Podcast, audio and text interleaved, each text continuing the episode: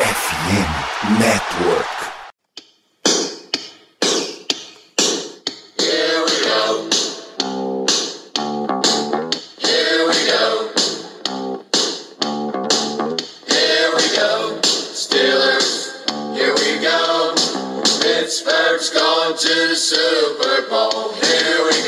Muitíssimo boa tarde, senhores, senhoras, espectadores, ouvintes, todas as pessoas acompanhando este belíssimo time em todo o planeta Terra, ou até em locais imaginários onde você nunca imaginava estar antes. Estamos ao vivo aqui em twitch.tv blackyellowbr para fazer mais uma edição nossa live pós-jogo e podcast Black Yellow Brasil. Sou Danilo Batista, seu host, extasiado com a vitória hoje. Voltamos a falar de vitória, cara. Tinha um mês, tinha um mês que a gente não falava de vitória, Ricardo. Boa tarde. Eu tinha esquecido como era esse gostinho de vitória, fazia tempo. Confesso que eu pensei que a gente não ia ouvir isso por um tempo também, não seria hoje, mas o Pittsburgh Steelers sempre tira um, um, um coelhinho da cartola nessas situações e no pior momento possível, no cenário mais adverso possível, consegue dar a volta por cima e arranca uma vitória de Tom Brady e seus liderados no Acrisure Stadium. Genial, genial. Que vitória. Boa tarde, Léo. Boa tarde, Danilo, Ricardo, pessoal que tá chegando no chat, pessoal que também tá ouvindo o podcast. Que vitória. O Steelers vence, e vence, e vence, não tem jeito. Pittsburgh Steelers 20, Tampa Bay Buccaneers 18, resultado dessa tarde de hoje.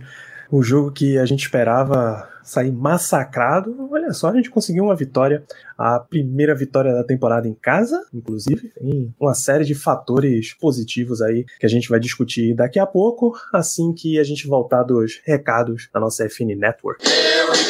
Nesse mês de outubro, a FN Network quer conhecer você. A gente sabe que só entendendo o que, que você gosta, a tua rotina, a gente vai conseguir trazer cada vez mais conteúdo de acordo com o seu consumo pra gente que tá fazendo a criação aqui desse conteúdo inteiro. Entender nossa comunidade é tão importante quanto falar de tudo que a gente ama, falar dos nossos times, falar de vitória.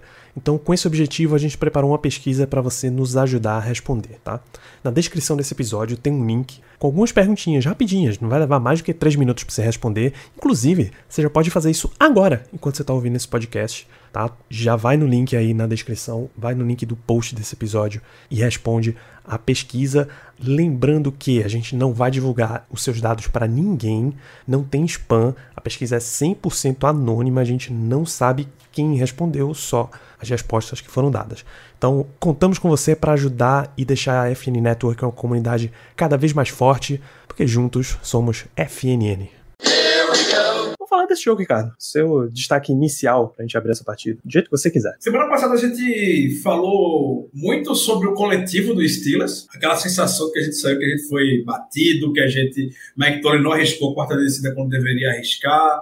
Era um time entregue em campo, basicamente, e hoje a gente já viu uma postura totalmente o contrário. Então teve uma quarta descida para uma jarda no início do jogo, se não me engano, foi na primeira campanha, inclusive, que o time arriscou, foi lá e naquele momento o estádio já entrou em erupção, o ataque entrou em erupção e a campanha eventualmente acabou terminando em touchdown. Então, se a gente na semana passada falou muito sobre o coletivo do Steelers, hoje começa falando bem do coletivo do, do Steelers, que se superou como pôde, principalmente na defesa, bastante desfalcada, como a gente sabe, o jogador de practice squad ali na secundária, Josh Jackson, o James Pierre enfim, Quincy Trey Wilson.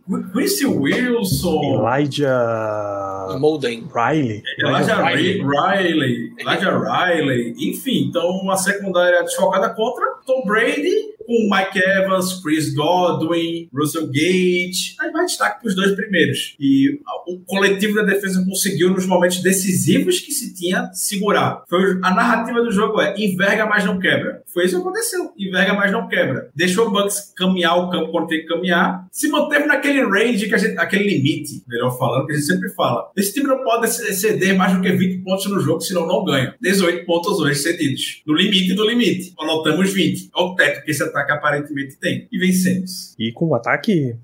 Que narrativa torta, né, Léo? A gente precisou de Mitch Trubisky entrar no jogo. Mitch Trubisky fez o primeiro passe para touchdown de um wide receiver nessa temporada. é, é o primeiro passe para touchdown de uma na temporada. É, e um primeiro passe de um wide receiver, o primeiro wide receiver dos Steelers que faz um passe, né? É, então a gente teve o Trubisky aí na jogada anterior, jogando como wide receiver, é, no Wildcat, que não deu muito para entender o motivo do, do Sr. Matt Cannon deixar essa jogada, mas deu tudo certo. Uma boa jogada que acabou com, ganhando jarda com Najee, e aí, porra, passe pra touchdown. Cara, que, que jogo... Que jogo, que jogo. É surreal. A defesa, a secundária foi a melhor secundária que a gente teve na liga, cara, talvez em dois anos. não lembro da, da, secundária ter jogado um jogo tão bem quanto jogou hoje, né? tirando esse ano e o, e o passado. Ataque conseguiu render, conseguiu levar. Nossa primeira campanha foi de seis minutos. Terminou no touchdown, cara. A gente teve o touchdown na primeira campanha. A gente teve em 2022, a gente teve o touchdown na primeira campanha. Isso é, isso é, realmente a mudança. E o Tomlin sempre fala do tal do spark que tá faltando no ataque. É, o Trubi, hoje foi ver o Trubisky que dá esse spark. Né? Quem não acompanhou o jogo inteiramente, a gente começou, claro, com o Kenny Pickett como titular, mas no meio do terceiro quarto, sofreu um sec, ou uma pancada, na verdade, caiu, bateu a cabeça no chão e isso automaticamente coloca o jogador no protocolo de concussão. Não é mais só capacete com capacete, ele não precisa só demonstrar uma estabilidade mecânica, bateu a cabeça no chão, você precisa ser verificado. E aí ele foi levado pra tenda, levado pro vestiário e tirado do jogo. Mitch Trubisky entrando de volta para o pesadelo todas as torcidas. Trubisky fez das suas, mas conseguiu manter a vitória do Steelers. O Steelers estava ganhando aquele ponto. Aliás, o Steelers liderou o jogo inteiro, né? basicamente. Assim que ele pegou a liderança, não devolveu mais. Que é uma coisa inacreditável de se ver assim. Um Steelers jogando contra o Tom Brady. Que ok, não foi o. Não é o mesmo Tom Brady. Não tem sido o mesmo Tom Brady instinto assassino que a gente sempre viu durante toda a nossa vida. Aí, mas saiu com a vitória. O Steelers saiu com a vitória. É o que interessa, bicho. A gente não precisa pisar, tripudiar em cima do time derrotado nessa tarde. Tá, tá rolando só as entrevistas e não é muito comum a gente ouvir isso do, do outro lado. Mas o, o Todd Bowles principalmente falou, com outras palavras, claro. Levamos o nó tático do Pittsburgh Steelers hoje. Palavras do Todd Bowles. Eles, os jogadores executaram melhor e levamos um, um nó tático da comissão técnica deles. Todo, deu total mérito para os Steelers e a comissão técnica e vamos seguir a vida. Eles que fizeram um ótimo esquema defensivo, principalmente, para poder parar o, o, ataque. E aí o esquema defensivo dos Steelers hoje foi o quê? Mandou blitz uma vez o jogo todo. Isso não é muito comum. O, o, Next Gen Stats, no intervalo, disse que o Steelers, no intervalo do jogo, não mandou uma blitz sequer para cima de Tom Brady. Pressão se manteve só com os quatro homens, e normalmente é assim que se vê esse Tom Brady mesmo, historicamente, todo mundo sabe, é assim que se vê esse Tom Brady, você esse Tom Brady mandando blitz. Fizeram isso, quatro, pressão de quatro homens, e isso só tem acontecido com isso a última vez, foi em 2017 contra o Packers, intervalo da partida. Demos um nó tático no ataque de Tampa Bay e do seu Tom Brady. Vou deixar isso destacado. É isso. Já então, tacar o primeiro destaque individual que precisa ser Steven Sims, nosso retornador, porque esse sim deu o spark que o time precisava. Você começa já o terceiro quarto com um retorno botando o Steelers já na red zone. Foi o quê? Linha de 10? 89 jardas de retorno. 89 jardas, foi na linha de 11. Linha de 11. Coisa linda, bicho. Coisa linda. Depois ainda teve um retorno de punch para 24 jardas. É assim que você ganha o seu lugar no time titular. Não tem como evitar isso aí. É, cara, é, assumiu a titularidade, né? Depois de hoje não tem como. A gente, que a gente pagou o Gunner, mas, cara, desculpa. A gente teve, a gente teve o Gunner. Uma corrida, o Steven Sims correu mais do que o Gunner na temporada inteira, nas cinco primeiras semanas. Já é o bastante para manter ele como titular. É sensacional. Fez um jogo, o jogo, cara, quase impecável como, como retornador. A única corrida ruim, entre aspas, foi uma corrida que ele, ele, ele começa bem, ele vê que vai dar ruim, ele tenta sair, dá a volta por trás, acaba que perde jarda, mas, cara, ele conseguiu ainda se manter a bola, que retornar sozinho, sendo atacado por quatro caras, a chance de um fumble é enorme, né? Mas ele conseguiu manter a bola e ainda deixou de perder algumas jardinhas. É. Um desempenho excelente, ganha a vaga, a vaga completa, ganha esse belíssimo, quase um poema, nosso Thiago. Um dia, um dia isso isso entra em forma de música mesmo. Mais destaques positivos, Ricardo. Eu quero dar destaque para toda a secundária. Toda a secundária, até um amigo aqui no chat perguntou, quero 16 que anulou o Mike Evans, o seu Josh Jackson. Uh, James Pierre apareceu muito bem em situações de terceira descida hoje, Trey Norwood, e principalmente a pessoa que o Mike Tomlin acabou, inclusive, de elogiar bastante, que talvez ele não tenha feito jogar grandes jogadas que se destacam nos números, mas o Terrell Edmonds, como a pessoa mais veterana da secundária hoje em campo, basicamente, foi o responsável por organizar a secundária, se comunicar com os companheiros, que muitos estavam fazendo a primeira parte da temporada, e conseguiu fazer isso muito, muito, muito bem. Novamente, contra um potentíssimo ataque aéreo do Tampa Bay Buccaneers. Então, a secundária se superou. Normalmente, tem, muita, tem muitas pessoas que não são fã da mentalidade, eu, eu super entendo, há de se questionar mesmo, mas o Next Man Up hoje surtiu bastante efeito como a gente não via em muito tempo. Um jogaço de todos, eventualmente tiveram lá seus vacilos, mas Tom Brady, Chris Godwin e Mike Evans. Inevitável que em algum momento a gente não fosse ceder alguma jogada. Mas mesmo assim, todos conseguiram se sair muito, muito bem. Bolete sendo muito bem usado atacando a linha de scrimmage. O próprio Edmonds atacando a linha de scrimmage também. O Edmonds, aquele que é base sneak do Tom Brady, agarrando o Tom Brady pela cintura, não deixando ele avançar gigante partida toda secundária. Deixar o destaque mais do que especial pro Terrell Edmonds aqui, por esse elogio que o Tom deu para ele, ter sido esse, esse pilar de sustentação na secundária hoje. Acrescentando só na secundária, tem uma jogada que a gente consegue um saque no Tom Brady. Os caras estavam achando terceira pro gol, é, linha de, de 11 jardas, se eu não me engano, né? no terceiro quarto. E, cara, é, você vê a câmera por trás, a câmera pela visão do Tom Brady, não tem ninguém desmarcado. Não tem o menor espaço para ele passar a bola. A secundária, um jogo de verdade. Fazia tempo que a gente não via uma secundária tão boa no Steelers em uma partida. Acho que o maior destaque é realmente o que o Ricardo falou. O Next Man Up é, dando, funcionando aí nessa vez. Né? Três jogadores que não tinham a menor perspectiva de estar vendo o campo tanto, jogaram muita bola. Isso e é mais um, mais um tipo de jogador que se impõe a ponto de,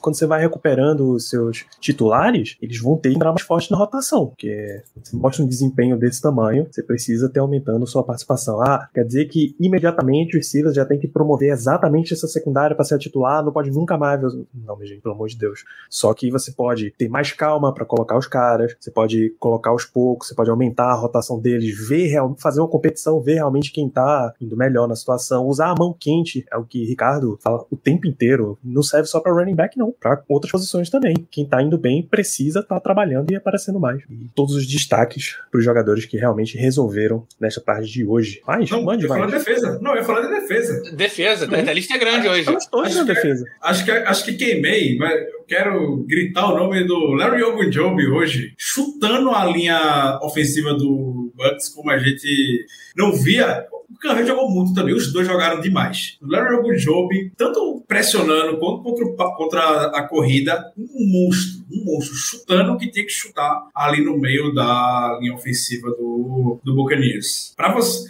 e novamente, para você ganhar Tom Brady, só o Canreira dando pressão no meio não ia dar certo. Larry Ogunjobi, é, se fosse só o Canreira dando pressão, a gente não teria tido o sucesso que a gente teve. Ainda bem que a gente tem uma dupla hoje para Canreira, como a gente não teve ano passado, por exemplo. Eu senti muita falta de alguém fazendo dupla com ele. Então, Larry Ogunjobi, um nome a ser exaltado. Eu acrescento mais dois do lado. Não só ele, mas Ken Hayward também merece ser exaltado. O cara fez um jogo muito bom hoje. É diferente do que vinha fazendo. E, cara, Highsmith também muito bem. É, não apareceu tanto, mas, cara, gerou muita pressão. Teve um, um strip sack, né? Que ele consegue gerar um fumble no Tom Brady que eles recuperam, mas foi uma jogada muito importante pro time conseguir avançar. Era uma, era uma segunda para quatro, virou uma terceira para 16. Então, pô, excelente. E de defesa, Miles Jack. Miles Jack também, cara, mais um jogo seguro, mais um jogo defendendo o passe no jogo aéreo. Diferente de, de Spelani, que a gente ainda vai falar dele. Um jogo, um jogo muito regular. É um cara que, apesar de, do time adversário fazer jogadas, ele tá sempre evitando first down, tá sempre é, é, buscando um, um tackle for loss aqui. É muito bem hoje, muito bem hoje. A gente passou nos três níveis, né? A gente de secundária, a gente falou de DL, gente falou de linebackers. Quero, mas... quero falar de mais um jogador de DL. Pode falar, então, porque o meu, é, o meu é mais agrupado, vai lá. Isaiah Laudermilk. Laudermilk entrou, teve um bom início de jogo, muito bom início de jogo. A gente... Foi o que Mike Tomlin frisou muito... É meio óbvio a gente falar isso, né? Mas se frisa ainda mais pelo ritmo que a defesa do Steelers estava vindo da partida contra o Bills. Tem que manter esse jogo parelho, tem que manter o jogo parelho. E no início do jogo, Laudermilk apareceu muito, muito, muito bem. Pedindo passagem para poder ser ativo em dia de jogo ou criar pelo menos uma dúvida ali. O Alualo não tá bem nessa temporada, já perdeu vaga para o Montrevious Adams. Alualo, quando entrou em campo hoje, teve um hold defensivo na linha de defesa, é algo raro. Alualo já tá com a idade avançada e tudo mais. Então, o Laudermilk vai criar no mínimo uma interrogação na cabeça ali do Caldumba, Terrell e do Mike Momento ótimo pra ele pra ele tá bem, né? É, Leal ele vai perder os, quatro, os próximos três jogos. Momento bom pra ele aparecer. É isso, e uma, um bom momento pra uma bela lembrança aqui. A gente tá falando de DL, né? Cardoso lembra. Primeira vitória sem TJ Watt desde 2017. Nunca o Steelers tinha ganhado com o Watt fora de jogo e assim conseguimos pela primeira vez. Já tinha que É um umas oito um derrotas e um empate. Acho que era coisa 1, 171, perigoso, mas. Ou 181, coisa assim. Exatamente, uma vitória. Meu destaque é pra defesa em red zone. É o princípio que o Ricardo trouxe enverga, mas não quebra. Tá? A Tampa foi três vezes a red zone, saiu 0 e 3 de, no, pra começar o jogo. Depois eles foram mais uma vez e conseguiram mais duas vezes um touchdown e mais nada. Então, um 4 pra uma defesa que tava deixando passar tudo foi um, uma coesão absurda, inclusive segurando o quarterback sneak do Tom Brady, tá? como lembra Carlos, desde 2005 a gente não vê, o cara é o rei do sneak, toda a transmissão da NFL eles relembram essa situação. Eu, inclusive, achava que o sneak tinha sido na quarta descida, não vou mentir pra vocês não. Foi na terceira, 0 pra 1 e depois eles conseguiram o first down com o Fournette, mas né, parar a jogada mais letal quase da liga inteira foi fantástico, então pô, envergou, mas não quebrou. Parabéns aí pros Steelers, muito, muito forte nessa situação. A gente pode passar para ataque também, porque basicamente a defesa inteira foi bem, né? Sim. Ataque. Até o, a- até o Spillane fez a boa jogada a cada dois anos dele, quando ele impediu o touchdown. A última foi aquela pick six contra o Ravens. Dois anos depois ele faz essa agora contra o, o Bucks. Daqui a dois anos ele, ele arruma outra. É, mas também, é pra compensar, é, touchdown na conta dele, né?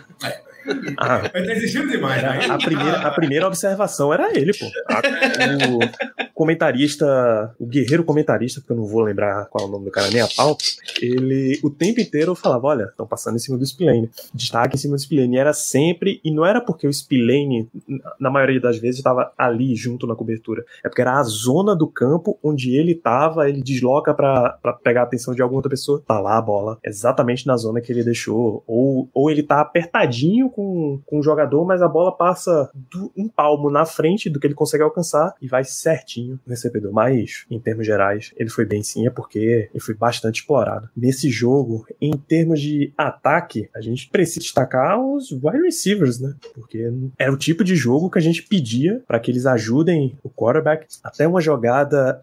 A jogada da pancada que Kenny Pickett sai, que a bola fica. Eu acho que é essa, que a bola fica se debatendo, rodando e Deontay Johnson volta para ajudar, faz a recepção e, e consegue um avanço até. Eram 27 jardas na jogada, se não me engano. Uma jogada grande e porque a gente acaba voltando é, 10 jardas, né? Por causa de um holding. Então os caras realmente apareceram, apareceram em terceiras descidas, o que é, é sensacional.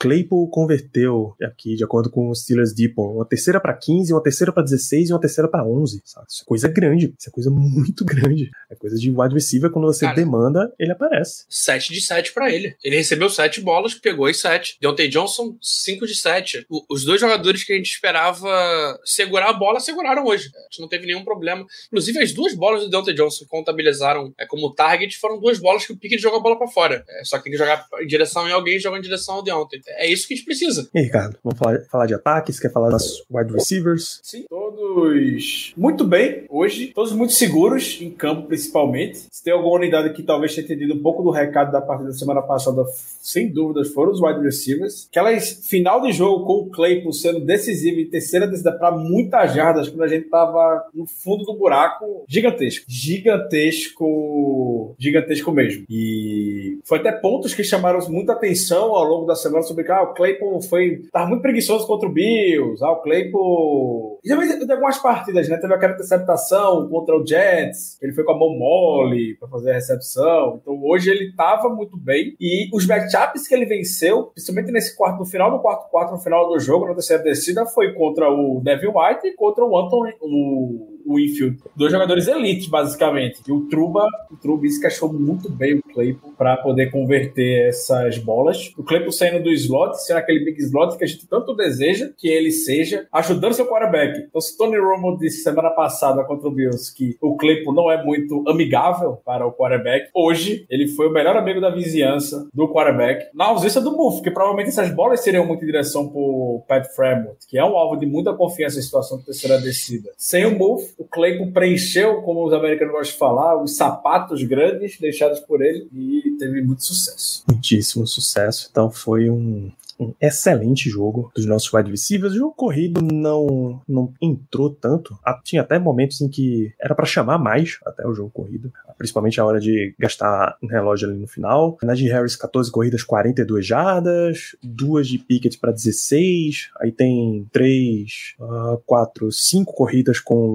wide receivers. Mitch teve 6 carregadas para 5 jardas. E Warren teve duas para duas. Ele foi muito mais um, um, running back de proteção em terceira descida do que exatamente acionado para corrida. E o que nos leva ao último ponto aí desse ataque, que é quarterbacks. Kenny Pickett, para mim, fica em ponto neutro nesse jogo. Ele levava o time, mas não foi especial na partida. O Mitch Trubisky ganha uma estrelinha, porque ele ganhou o jogo pro Steelers.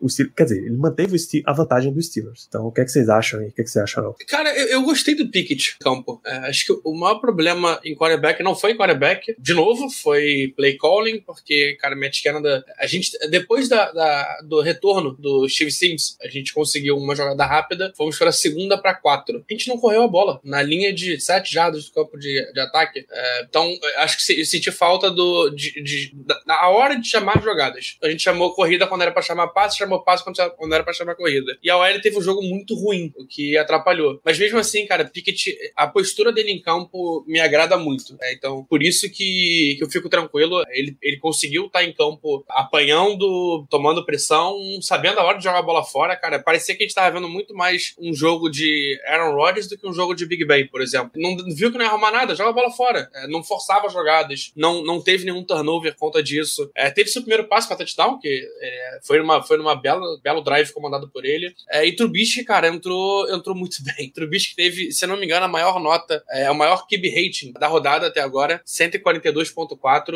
É, nove bolas, ele passou, 12 bolas passadas, cravou nove, meteu 144 jardas, touchdown. Teve uma jogada muito inteligente, que foi na bola pro, pro Conor Hayward, que ele pede o snap rápido, enquanto o Bucks ainda tava com 12 jogadores em campo. Então ele garantiu uma free play ali, é, conseguiu conectar rápido no, no Conor Hayward e proporcionou o touchdown por causa disso. Então, cara, é, acho que pela, pela primeira vez no ano, dois dedão pro alto pro, pros dois QBs, nada a reclamar, de verdade. É, talvez até se o Trubisky não tivesse entrado, talvez a gente não teria ganhado esse jogo. Então, dois para ele e um pro. Duas estrelinhas para ele e uma estrelinha pro, pro Kenny Pickett. O Léo estava perfeito na colocação até a última. Acho que com o Pickett a gente ganhava também. Acho que com o Pickett a gente iria, iria conseguir. O Pickett, é o, Pickett não é um quarterback rookie. A maturidade que ele tem é muito diferente. Ele ali dentro do pocket, ele comandando o um ataque, é, a, é diferente do Trubisky. Até em alguns momentos do Trubisky em campo, a gente via aquele Trubisky do início da temporada com medo, pavoroso, meio rap fit, podemos dizer, o pinguim, as pezinhas sempre tremendo. Mas o Trubisky realmente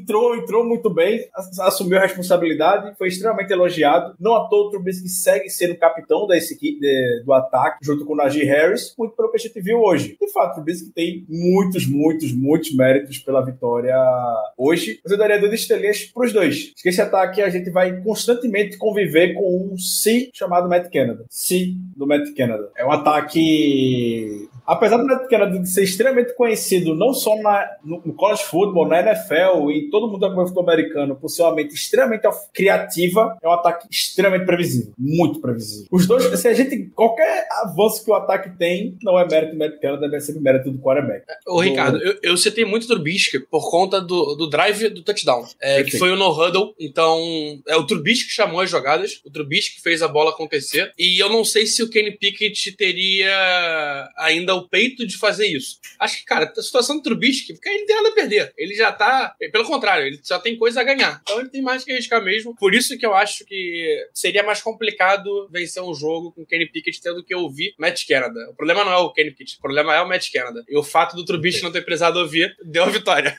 Estão muitos, muitos destaques positivos, porque numa uma vitória desse calibre merece. Você tem mais destaques positivos ou a gente para esse setor por aí? Só mais um, Conor Hayward. Teve duas jogadas e jogou igual gente grande. Era um cara que eu não esperava é, muita coisa. Hoje não, não colocaria como ponto positivo, mas uma menção honrosa que a jogada dele de 45 jardas foi, foi muito na conta dele também. Ele, ele teve a inteligência de saber a hora de, de, de cortar, a hora de segurar, é, ganhou tempo. Então fica aqui meu, minha menção honrosa. Uh, muito, muito muito bem lembrado, doutor Velociraptor. Kenny Pickett entra na estatística de calouros a vencer Tom Brady. São seis derrotas agora. O primeiro foi Ben Roethlisberger em 2004 E o e o último. mais recente. E o último, Pickett. provavelmente.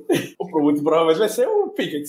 é, é, tem, tem que ser o último. A, a história É. pede isso. Exato. É, o meu desvio de atenção, eu fui atrás pra ver o que é que tem no calendário do Buccaneers e ver se Pickett pode ser o último, né? Bom, eles jogam duas vezes ainda contra o Panthers, que tem. Pera, o Panthers tem quatro, É, né, tem- Não, tô não. falando com o Titans. O Matt Corral tem, mas o Matt Corral, Matt Corral, tá é verdade. no- mas Matt Corral tá fora da temporada já. Então não pode. Pode ser o último jogo da temporada contra o Falcons, né? Se Desmond Reader conseguir sair com essa É vitória, verdade, é verdade. pode, pode ser o último. Dia 7 ou dia 8 de janeiro, mas aí é problema pro. sei lá como é que o, o podcast do Buccaneers chama. O Buckscast. Deixa eles se resolverem com, a- com essa questão. Estamos positivos, Ricardo? Falou muito bem do Conor Hayward. Boa lembrança. O- inclusive, o Conor Hayward entrou como fullback naquele que é base sneak no final do jogo, empurrando lá o, o, o Pickett. O Pickett não, o Trubisky para o, para o first down. Muito inteligente em campo, lá, free play, conseguiu identificar muito bem. Então, uma boa, uma boa lembrança para ele. E o ataque, qualquer avanço que esse ataque tenha com esse coordenador ofensivo na sideline algo para se, pra se comemorar. Então, parabéns aos, aos, aos atacantes, aos jogadores de ataque do, do Steelers. Vamos pra. A gente, apesar da vitória, tem uns destaques negativos. Poucos. Comparado com o que foi semana passada, que foi basicamente bate em todo mundo, são poucos. Kevin Dotson é um destaque negativo. A quantidade, duas faltas no primeiro tempo, um false start, depois um holding. Ele chegou atrasado no, no field goal do Boswell. Ele estava atrasado, forçou os Steelers a chamar um timeout. É, um holding, o holding que impediu.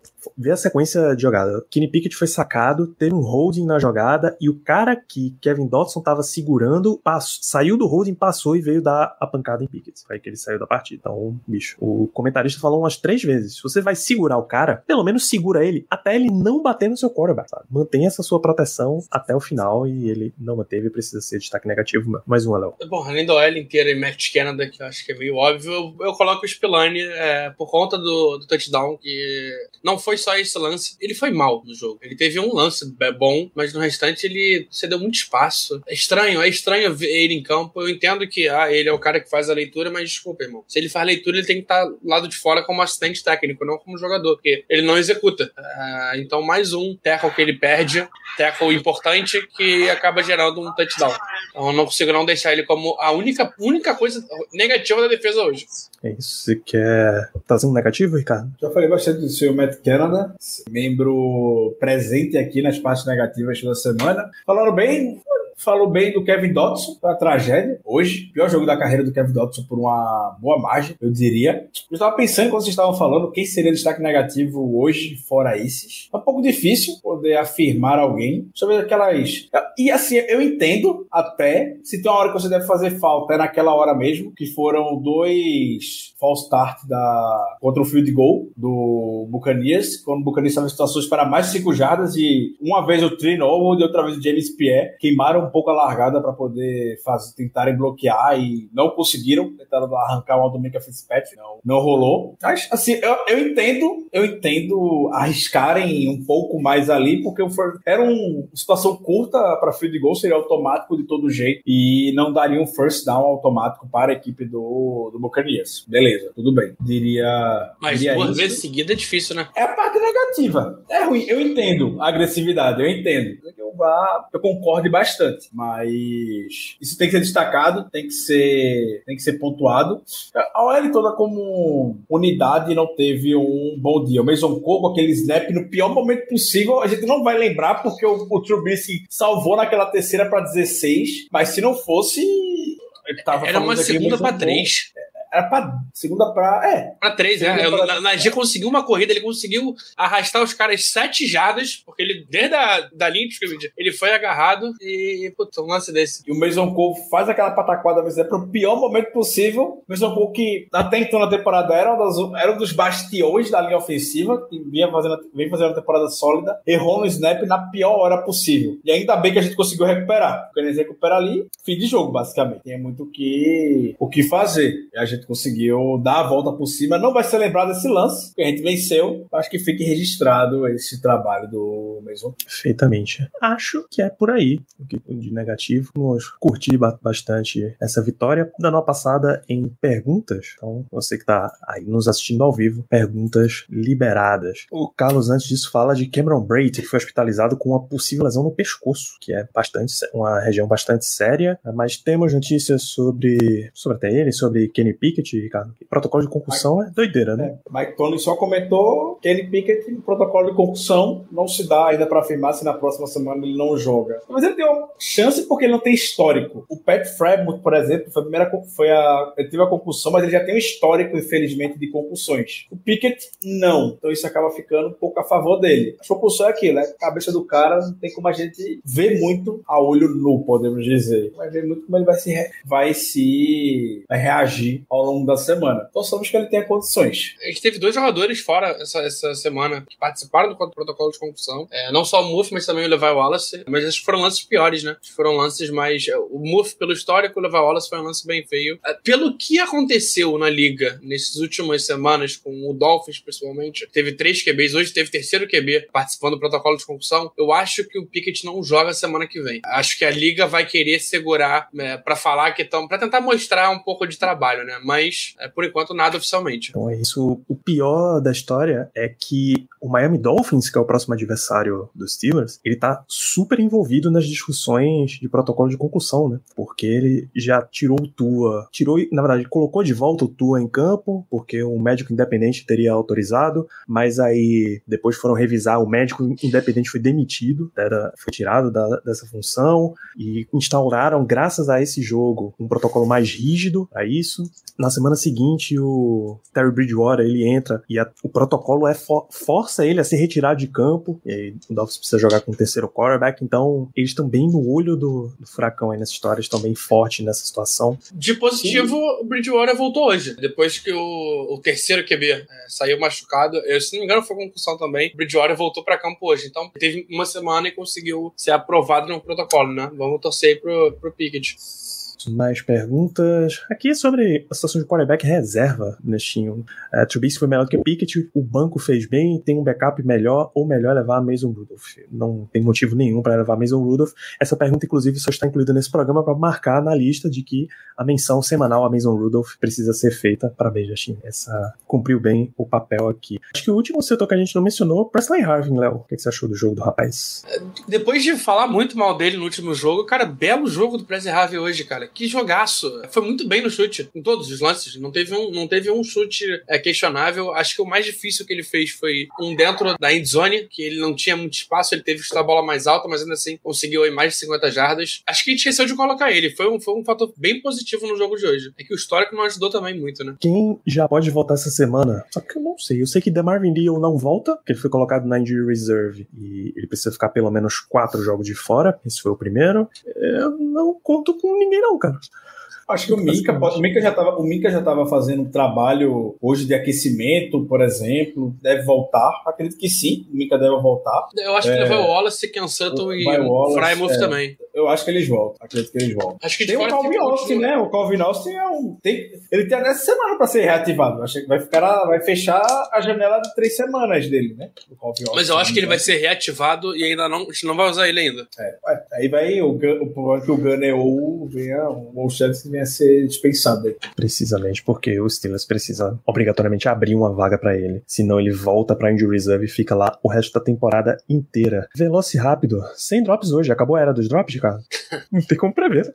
É, espero, tô, tô, vamos torcer toda semana que sim. Vamos torcer toda semana que sim. jogo seguro dos wide receivers hoje, mas é muito drop é uma, é uma questão, não dá pra gente poder prever. E não é nem muito os drops que o Steelers têm é porque são situações muito capitais do jogo. É uma situação terceira descida que o time poderia ter avançado um pouco mais e tem o drop do Deontay Johnson, acaba ficando marcado. Porque número por número, quando a gente olha, o Deontay Johnson tá com tantos drops nessa temporada, até como já foi em temporadas anteriores. É muito pelo momento do jogo. Ser que continue assim. Se o Deontay Johnson, principalmente, conseguir manter o foco nesse apagar esse problema, é o wide porque o que ele fica livre durante o jogo é algo absurdo. Absurdo mesmo. É, as rotas que ele, que ele sempre sempre volta, cara, ele consegue, ou então que ele corta para um lado ou para o outro, ele sempre, ele sempre consegue abrir duas, três jardas de separação. É... Eu só achei ele pouco, pouco usado hoje. Eu senti um pouco de falta do, principalmente do Trubisky usar mais ele, mas o Claypool correspondeu bastante, então tá ótimo. É isso, a gente vai chegando ao trade deadline da NFL e aí vem a pergunta do Ted Bones: pode acontecer uma troca Trubisky? Pode, como também não pode. Você cravaria, se daria certeza que vai acontecer? De forma alguma, mas que pode, pode. A grande pergunta é: vocês, alguém aqui não ouviria uma proposta de troca pro Trubisky? Porque tem, tem jogador que quando bate no telefone, ah, queria trocar por não sei quem, você nem ouve o preço, você desliga na cara. Você ouve uma proposta? Eu ouço tranquilamente. Não só por ele, mas por uma galera aí. Tem que ouvir. E quando, quando a gente fala que você tem que ouvir propostas de troca, não, isso não significa defender tanking. Tanking pro Steelers esse ano é, por exemplo, trocar TJ Watts, sabe? Dizer, ah, o time já tá numa temporada afundada, deixa eu já começar aqui meu rebuild e ver o tanto de de pique que eu consigo pelo cara. Isso é tanking. Você trocar um Trubisky, Mason Rudolph, é, Chase Claypool, aproveita a vitrine de hoje. Esse, esse patamar de jogador assim, tá longe de ser tanking. Pô. Aí é tu, usou, inteligência de mercado. Tu usou pior. É pior pra ser exagerado mesmo. É pra ser exagerado. Eu, eu acho que se, se, a gente troca Pittsburgh por Albuquerque, é menos pior do que trocar o TJ Watt. É nesse nível. É pra ser bem exagerado o que seria tanking pro Steelers. Se trocar um jogador chave do teu time, é tanking. É você literalmente deixar o teu time pior para você ter mais derrota e assim conseguir escolhas de draft melhor. Draft, não me entendam mal, draft é bom, é bom draftar lá em cima, você tem acesso a jogadores melhores, mas não é tudo. Lembre-se que existem outras formas de se contratar jogador, minha gente. Sim, pensa um pouquinho, pensa um pouquinho, dá para resolver. E o que eu imagino que seja por último, Ricardo, é uma luz no fim do túnel, ganhar de, ganhar de tampa, e não é um trem vindo na sua direção? Vou destacar o que Mike Tony e Ken Hayward falaram na coletiva após o jogo. A gente tem um longo caminho para poder percorrer ainda. Empolgação e emoção fica do lado da torcida. Pro Steelers, o discurso continua. A gente tem muito trabalho a fazer. Foi só um jogo, tem muito pra gente poder voltar ou chegar onde a gente, onde a gente quer. Quando o, o mundo tá caindo ao redor, quando o time tá no seu limite, a gente acha não vai dar, não vai dar. É normalmente onde Mike Tomlin consegue tirar o coelho da cartola, da cartola dele. Eu até peguei um dado aqui que um cidadão que é muito por dentro de aposta, pelo que eu tô vendo no mundo da NFL, ele, ele trouxe. Só porque eu falei, na hora que eu falei, a gente a, o Twitter atualizou e eu perdi a informação dele. Mas era algo do tipo: o Steelers, quando joga como, como zebra, após perder um jogo por 35 pontos, tem tipo 13 vitórias, por 35 pontos, leva, leva pelo menos 35 pontos. É algo de vencer 13 vezes e perder só 3 jogos desse. O Steelers, para ter, uma para ter essa sequência de não ter uma campanha negativa por tantos anos, é porque normalmente responde bem a parte da seguinte: dificilmente o Steelers perde dois jogos, três jogos consecutivos. A gente estava em vias de ter a maior sequência de derrotas da era Mike Tony. São cinco derrotas consecutivas hoje, caso a gente perdesse. A gente conseguiu encontrar o caminho da vitória. Você pode dizer tudo, pode dizer nada. O Steelers continua sendo um time limitado, muito limitado. Se for vencer, vai ser que nem hoje, na emoção, na raça. Então, não encontramos essa luz no final do túnel, mas a gente tem todo o direito de se emocionar aqui durante a semana e comemorar muito essa vitória. É isso. Vamos curtir uma semana com vitória. Suas considerações finais nesse sentido aí, Léo? O que é que fez de diferente pro time ganhar esse jogo? Cara, principalmente concentração. Acho que o time, a postura do time como um todo foi diferente nessa partida do que a gente estava vendo. A gente viu uma defesa sabendo se impor, sabendo, sabendo se postar e principalmente é, o ataque conseguindo fazer os, os dois touchdowns que a gente precisa. A defesa fez o trabalho dela, o ataque fez o trabalho de, dele, ganhamos a partida. A gente vem, vem para um jogo difícil, mas não tanto quanto poderia ser contra o Dolphins. É, não se sabe ainda se o Tua volta. Se o Tua voltar é mais complicado, mas sem Tua a gente tem boas chances. E, cara, terminar 3-4 é uma realidade, terminar 4-4 é um sonho. Eu, eu, eu prefiro sonhar um pouquinho. É bela. A história sonho que se sonha só, né, Ricardo? Por que não, né? Por que não? Temos até com essa mesma vontade com os jogadores retornando. Ah, a, a possibilidade. Possibilidade. Se me disser assim, semana, semana sim, semana sim. Deixa ele parado passado desse jeito. Até por essas vitórias são extremamente comemoradas por todos. Que a gente fica com a sensação de que esse time, tecnicamente falando, o roster não é dos melhores já tem um tempo. A gente fica fazendo esses milagres que a gente fez hoje. O que teve hoje foi, é um milagre da Pensilvânia. Se fosse uma consideração final. A gente com essa secundária, com Josh Jackson, James Pierre, Laja Riley, Quincy Wilson, Trey Norwood, conseguir vencer de Tom Brady. Eu sei que agora, do nada, a semana toda foi principalmente parte da torcida alternativa ficar falando que é impossível vencer, o jogo vai, vai perder, enfim, tudo mais, ah, não tem jeito. Essa semana vão tentar alguma forma de desmerecer a vitória do Steelers. Ah, Tom Brady já tá velho, Tom Brady tá passando por um processo de separação, o ataque do Buccaneers não é mais o mesmo e tudo mais. Já tem gente fazendo isso, inclusive. Nunca vão dar os méritos pro Steelers. Tem que reconhecer o trabalho que a gente espera ver sempre de Tony, Flores e Terrell Austin, que é um triunvirato defensivo muito forte. E hoje fizeram como o Todd Bowles falou. Eles deram nó tático na gente hoje. Byron Leftwich, eu, Tom Brady, a gente não soube o que fazer, não dar resposta para a defesa do, do Steelers. Mérito deles. E é isso. É isso. Sigamos. Próxima partida é o Sunday Night Football. Sim, vocês vão ver Pittsburgh Steelers no Sunday Night Football. Existe uma chance que vocês vejam o Steelers de Mitch Trubisky no Sunday Night Football. Olha que coisa maravilhosa. Que delícia de perspectiva da gente fazer. Ah, fecha esse programa dando os recados de sempre. Segue nas redes sociais. A gente, acompanha a gente nas lives aqui, twitch.tv blackyellowbr, arroba no Twitter, no Instagram e no Telegram. Chegando a 5 mil seguidores no Twitter, a gente reabre as vendas da nossa Jersey Color Rush, que é o modelo mais belo que existe. Então é isso. A gente fecha este Black Yellow Brasil por aqui, esse episódio. Fechamos esta live. Um grande abraço para todos vocês. Obrigado pela Até audiência. Gigantesca audiência hoje. Isso é possível para vocês, hoje, inclusive. Hoje com podcasts. Tá gigante a audiência. Está o Steelers hoje em campo e a turma assistindo hoje a gente aqui tá Air Force Black Energy. Parabéns a todos. Grande abraço.